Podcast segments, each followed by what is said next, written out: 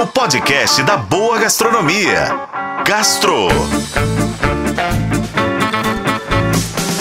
Oferecimento Supermercados BH. Quer ofertas exclusivas do BH? Baixe e se cadastre no app Meu BH.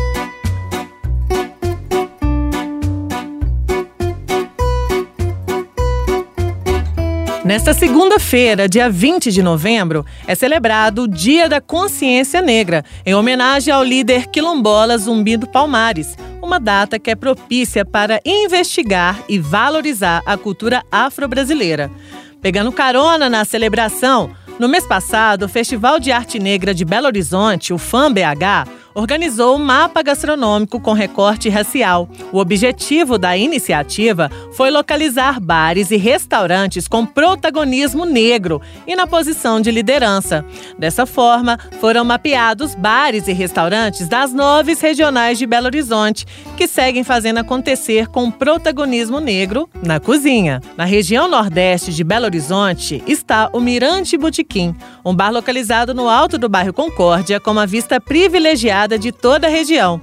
O local é administrado pela Geisa Bedete, que trabalha com a valorização da cultura negra, sonoridades ancestrais e cozinha de quilombo, em pratos como feijoada e arroz com suã. Na mesma regional está o Belca Quintal Botequeiro, no bairro São Paulo, gerenciado pela Jéssica Belmiro. Em Santa Teresa, na Zona Leste, a visita é no Mojubá Bar, com delícias como asinha de frango com vinagrete de banana da terra e farofa de dendê. Já na zona norte de BH, a dica é o Bar da Iva, que é conhecida como a Rainha da Picanha. Localizado no bairro Planalto, o estabelecimento tem como carro-chefe a picanha, é claro. Mas além do corte, a carne vem acompanhada com cebola assada e mandioca na manteiga de garrafa. É claro que esse roteiro não acabou, né, gente? O mapa gastronômico é um dos legados importantes do Festival de Arte Negra de Belo Horizonte e a lista completa dos estabelecimentos pode ser acessada em portalbelohorizonte.com.br/fã.